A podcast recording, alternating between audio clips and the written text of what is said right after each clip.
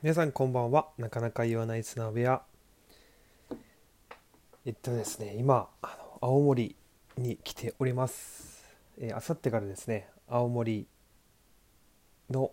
えー、夏泊まりゴルフリンクスというところで2日間の、えー、ゴルフキャンプがあるんですけども、まあ、それに向けて、え、少し前乗りをして、え準備を進めています、まあ、その中であのいろいろちょっとラジオの内容何あるかなと思いながら、えっと、ちょっと考えてたんですけどもえっとですね最近あのクラブゴルフクラブに、えー、再度興味を持ち始めましてもともとそのゴルフを始めた頃、えー、まあ大体2年後始めて2年後とか3年後ぐらいになってくるとやっぱりこうゴルフに興味を持ち出して、えー、いろんなクラブを買ってえー、ダメでまた買ってとうとうあの G クラブというあの何ていうんですか量販店には売っていないあの、まあ、超カスタム高級クラブですね。に手を出したりとかしてですね、えー、僕自身も、えー、たくさんクラブを、えー、失敗してきましたし、えこれだと思うクラブに出会うまでにまあそうですね。大体アイアンでまあ、あの一般的には少ないかもしれないんですけど僕自身の中ではすごく買い替えた回数が多くてだいたいアイアン4セット目にして、えー、今使っているクラブなんですけどもスリクソンのクラブなんですけども、えー、それに出会いですね。それをずっと使ってました。でその頃はすごくあのゴルフクラブの知識とかえいろんなものを勉強したりとかプロは何使ってるのかとかえ硬さとかいろいろやったんですけども、まあ、そこからいいクラブに出会ってそれでどんどん使っていって約もう10年以上になるんですけどそのクラブを使い続けてえ最近2022年え後半になりましてえ新たにクラブを新調しようかなと思ってですねシダにたくさん行っております。で、まあ、その時のことをなんかちょっと思ったことをお伝えしようかなと思うんですけど皆さんはそのゴルフクラブを購入する時とかどういう基準で決めたりしてますか？これってあの人それぞれ多分違って例えばある人は、えー、あのプロが使ってるから私も使ってみたいとか、え誰々さんにいいよって言われたから打ってみたらすごく良かったから、えー、買いたくなったとかあとは YouTube で、えー、最近僕も YouTube のそのシダというか自分が気になってるクラブがどんなんなのかっていうレビューしてるやつを、えっと、かなり見まくってですねフィードにどんどん上がってくるんですけど、まあ、それを見てあやっぱり自分にはこれだなとか思ったりとかすると思うんですよね。である人は、えー、そのシダのえー、ちゃんと志田会場に行っていろんなクラブを打ち比べて、えー、購入されてる、まあ、いろんなパターンがあると思います。で、まあ、あのどれが正解かっていうのは分からないですし僕自身もいっぱい失敗してきて、えー、やっと4セット目にしてこのアイアンだって巡り合えた、えそして、えまた新たに今回、えクラブを買うっていうことにあたってあのまあ、いろいろ指導していろいろ試して思ったことが、えー、いろいろあるんですけどもその一つがですねあの量販店のシダで、えー、まあこれは本当になんとまあここだけのラジオの話にしますけどあの本当に量販店でこの何ていうんですかね某某あの有名なゴルフショップ大手のところありますけどもいろいろ行ったんですけどまああんまりこう適当ですね。はい。僕自身はあの、まあ、もちろんゴルフコーチということも伏せてますし、えー、エンジョイゴルファーとして、えー、行ってますしあのどやる必要もないというか逆にその自分がそういうふうにコーチングやってますよとかっていうとその人の、まあ、本音というものが見えてこないかなと思ってるんでまあ、僕は大体、えー、まああの数回ゴルフやってますみたいなぐらいでやってお客さんすごく問いますねみたいな ことを言われるんですけど、まあ、僕自身もその数値の勉強したりとか、え弾道測定器の、え経験があったりとか、まあ、どうやったらそういうふうに飛んでいくのかとかそういうのが分かってるのでそれのいろんなアドバイスを聞いて自分が実際に打つ感覚とその人が言うこととのギャップがありすぎていやこれって本当にクラブをちゃんとちゃんと見つけるのって難しいんだなってことをすごく改めて思いました。でもちろん僕の見てもらった人が良、えー、くなかったまあ良くなかったというかうんなんか正直な適当だなっていうふうに思ってたんですけども、まあ、ある方はもしかしたらすごくいいアドバイスをもらっていいクラブに出会えた方もいると思うんであのそこはあの切り離して聞いてもらいたいんですけど、まあ、それを踏まえてあのいいクラブに出会うってやっぱり相当困難なことが一つ。なので例えば何回も指導してこれをトライしていや買ってみて実際やってみたら、えー、コースやってみたら大体ダメだったっていうふうになる場合もあるしそうじゃない場合もあると思うんですけど、まあ、これもやっぱり仕方ないなって思いました。こうあの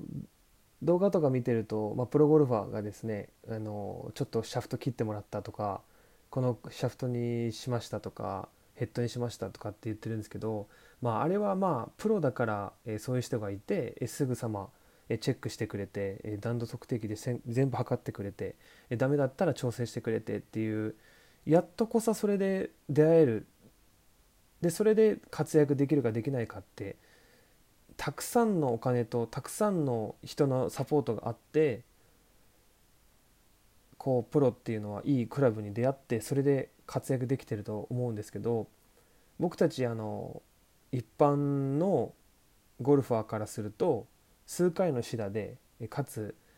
であの何ていうんですかコースでも試せない。で買ったら買ったで交換できない。すぐ交換できない。売るかそのまま持っとくかなってくるんですけどいやそれってものすごく何ていうんですかゴルフクラブにを購入するにあたってすごくハードルだなって思うんですよね。なのであのまあなんか一個は究極めちゃくちゃトライしていいなと思ったクラブだったけども実際使ってみたらダメだったってなるのはもう当たり前だなと思ってやっぱクラブ選びってしないといけないんだなって、まが一個思ったことです。でもう一つ目がやっぱりね無料のフィッティングではダメなんだなっていうことをちょっと感じてます。で感じてますっていうのは今ちょちょっとこれは断言してないんですけどえっと来週あたりにですね僕あの今気になってるクラブが、えっと、タイトリストなんですね。えー、もちろんキャロウェイ、えー、今まで使ったスリクソン、えー、ドライバーはまあ G クラブなんで、えー、アストロというところなんですけどもあのまあ、今回ちょっとこう響いてるのが今タイトリストでですね。でタイトリストの今度、えー、有料のフィッティングに行こうと思ってます。でそこがですねタイトリストのフィッティングってあもちろんどのメーカーでも有料のフィッティングあると思うんですけどまず何でタイトリストを選んだかっていうとあのゴルフキャラウェイとか、え、スリクソンブレジストンいろいろあるあのあると思うんですけどゴルフの開発費用というかそのアクシネットグループの中のタイトル数の一つですけどもまあ例えばボールであったりとか、えっと、フットジョイもそうですね。あとグローブもそうですしあとメジャー世界的に見ると、えっと、タイトリストのシェアっていうのは多分もう56割ぐらいなんですよね。日本ではどっちかというとこうハードヒッター向けというかなってるんでなかなかアマチュアの方には浸透しにくいんですけども、まあ、世界的に見るとタイトリストっていうのはものすごく、えー、開発費をすごくかけれてこう何て言うんですかねアップデートにすごい投資ができる会社なんですよね。やっぱりその投資ができてしかもメジャーチャンピオンが使ってて、えー、まあ、一つはその何ですかねこだわるその技術というかのを見たりとかあとはその僕らコーチングの勉強の資格とかいろんな勉強って大体そのタイトリストのアクシネットのグループから出てるものが多くてですねやっぱそこにこう技術者とか専門家が集まってそこで生まれたものが世の中に発信されてゴルフコーチングに生かされたりとかしてるんですけどそこそこそこを考えてみるとやっぱこうタイトリストっていう会社グループはやっぱすごいんだなってことを改めてそのゴルフクラブを見る上の中であの感じたんですね。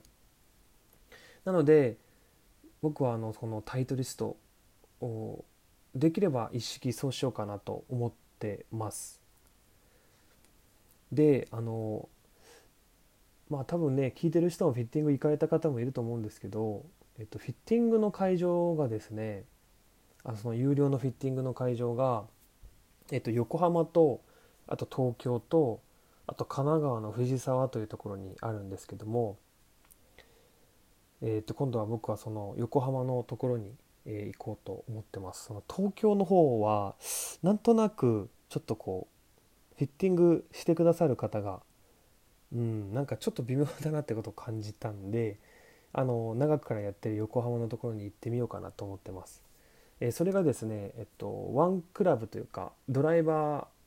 と、えフェアウェイウッドアイアンウェッジっていう風に4つのパターンに分かれてるんですけども1つのカテゴリーで1万円のフィッティング費がかかりますなので、えっと、全部やろうと思ったら4万円かかっちゃうんですけど、まあ、今回は、えドライバーとアイアン、えー、90分かける2ですね180分やってもらおうかなと思ってます。でそこで、えー、有料だからこそ、えー、聞ける話であったりとかあと有料だから、えー、いろいろシャフトとかヘッドが試せる、えー、チューニングしてもらえるというところにおいて僕はちょっとここにかけてみようかなと思ってます。もちろん当たり外れあると思うんですけどまあうん。やっぱりこう無料と有料の差っていうのを、まあ、感じたいっていうのもありますしえっとねせっかくなら、えっと、いいものに出会って、えー、100%納得した状態で、まあ、購入したいなと思ってるんですけど、まあ、そんな感じでですねあの行ってきてその行った後どうだったかっていうのをまた話せたらいいなと思ってます。本当にあのゴルフクラブってすごくあの深いというかやっぱりこうフェイスの顔であったりとか何て言うんですかねあとはそのそれぞれが持ってるどういう人をターゲットにしてるコンセプトなのかとかいろいろある中であの深いなっていうことを感じました。いやこれね本当にあのドライバーはちょっともう、え